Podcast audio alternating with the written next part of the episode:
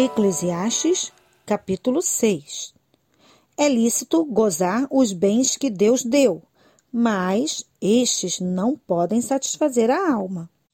Também tenho visto outra coisa muito triste que acontece neste mundo. Deus dá a alguns tudo o que desejam: riquezas, propriedades e fama. Porém, depois não deixa que eles aproveitem nada disso. E é algum estranho que aproveita e não ele. Isso também é ilusão e não está certo. Que adianta um homem viver muitos anos e ter cem filhos e não aproveitar as coisas boas da vida e não tiver um sepultamento decente? Eu digo que uma criança que nasce morta tem mais sorte do que ele. É inútil a vinda dessa criança.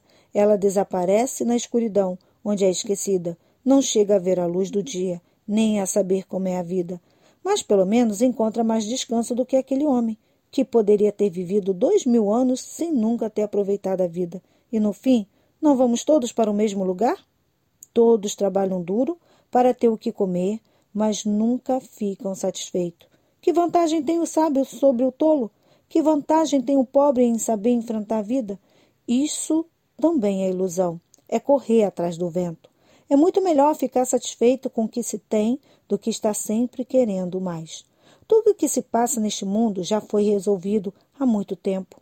Antes de uma pessoa nascer, já está decidido o que vai acontecer com ela. E nós sabemos que não podemos discutir com quem é mais forte do que a gente. Uma coisa é certa: quanto mais falamos, mais tolices dizemos, e não ganhamos nada com isso. De fato, como é que podemos saber o que é melhor para nós nessa vida de ilusões, vida que passa como uma sombra? Como podemos saber o que vai acontecer na Terra depois da nossa morte?